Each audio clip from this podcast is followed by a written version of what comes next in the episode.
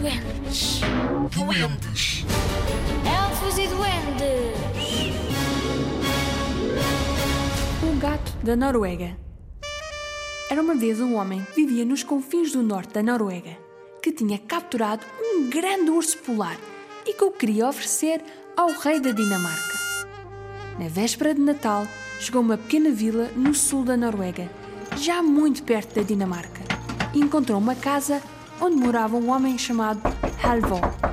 O homem pediu ao Halvor para lhe dar guarida por aquela noite. Lamento muito, mas não podemos, disse o homem da casa.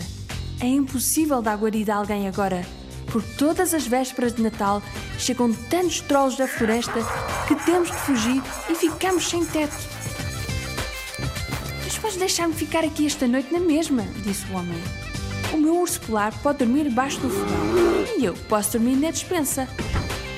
Bom, o homem pediu e insistiu tanto que o outro acabou por dizer que sim.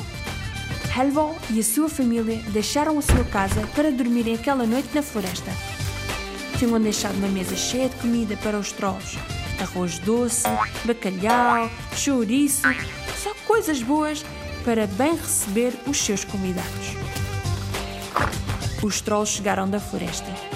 Alguns eram grandes, outros pequenos. Alguns tinham caudas compridas, outros não tinham cauda nenhuma. Uns tinham narizes muito, muito compridos. E todos comeram e beberam de tudo o que estava em cima da mesa. Mas um dos pequenos trolls descobriu o urso polar debaixo do forno. Pegou num bocado de chouriço, aqueceu e espetou no focinho do urso polar e magoou-lhe o nariz. Gato, que chouriço! gritou o pequeno troll. O urso polar levantou-se muito rapidamente, rugiu muito alto e afugentou todos os trolls, tanto grandes como pequenos. No ano seguinte, pela altura do Natal, Halvor estava na floresta à procura de lenha para o seu fogão, visto estar à espera da visita dos trolls outra vez. Enquanto cortava a lenha, ouviu uma voz mais ao fundo da floresta. Halvor, Halvor! Sim, respondeu Halvor. Ainda tens aquele gato grande? Sim, está agora lá em casa a dormir debaixo do fogão, disse Halvor.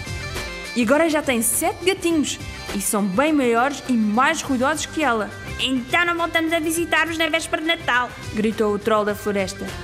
Desde esse dia que os trolls nunca mais fizeram a ceia de Natal em casa do Halvor, no sul da Noruega.